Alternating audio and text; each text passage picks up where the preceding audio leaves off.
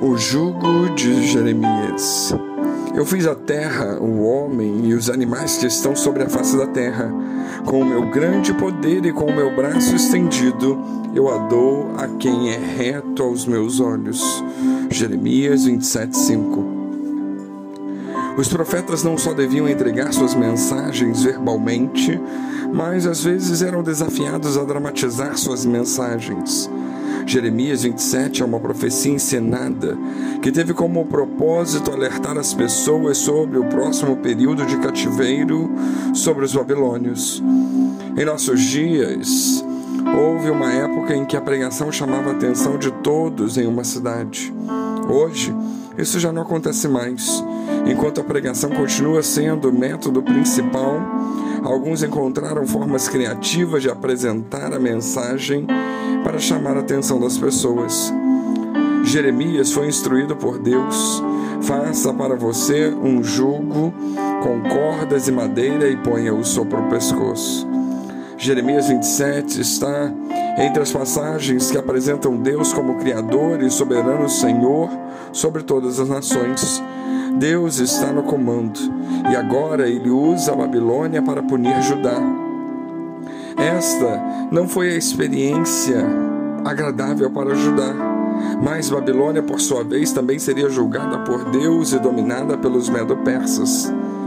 As nações do mundo atual pensam que controlam seus próprios destinos, mas Deus está no comando. Às vezes, Deus envia um alerta para que reconheçamos sua soberania. O pecado tem causado a deteriorização do nosso planeta.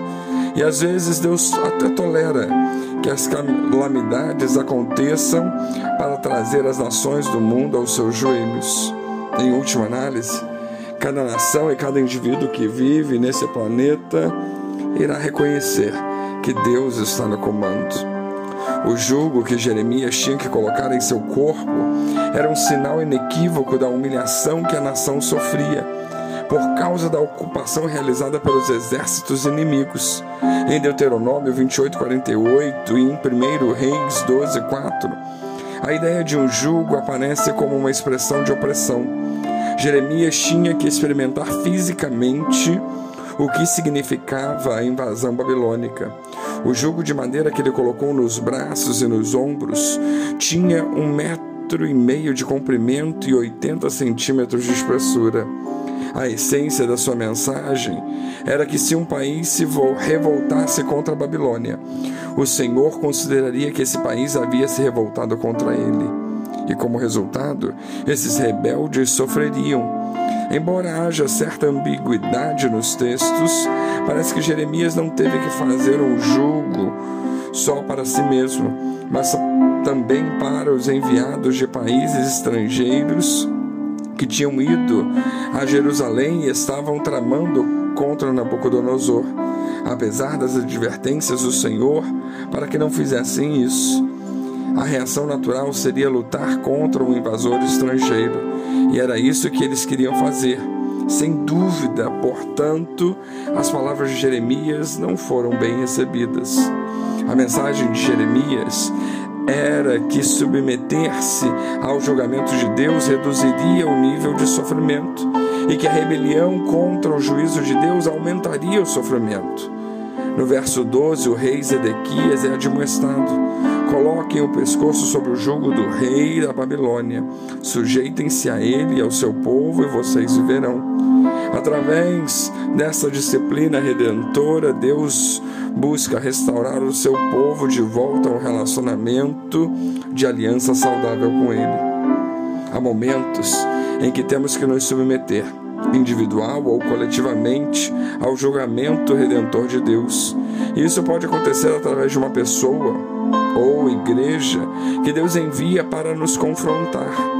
Precisamos nos submeter à disciplina de Deus para que assim possamos retornar a um relacionamento saudável com Ele.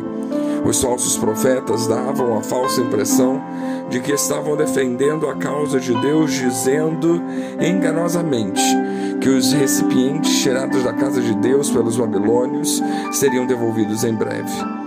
Deus havia permitido que os babilônicos retirassem esses itens do templo, mas isso não indicava que, ao permitir isso, ele estava se submetendo a seus deuses. Não, Deus ainda estava no comando, pois ele mesmo diz: serão levados para a Babilônia e ali ficarão até o dia em que eu os quiser buscar, declara o Senhor.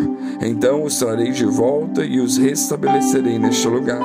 Jeremias 27, 22 que venhamos abrir o nosso coração a Deus, que venhamos a dizer: Senhor, ajuda-nos a ter fé em Seu plano para as nossas vidas e acreditar que a restauração virá exatamente como tu prometeste.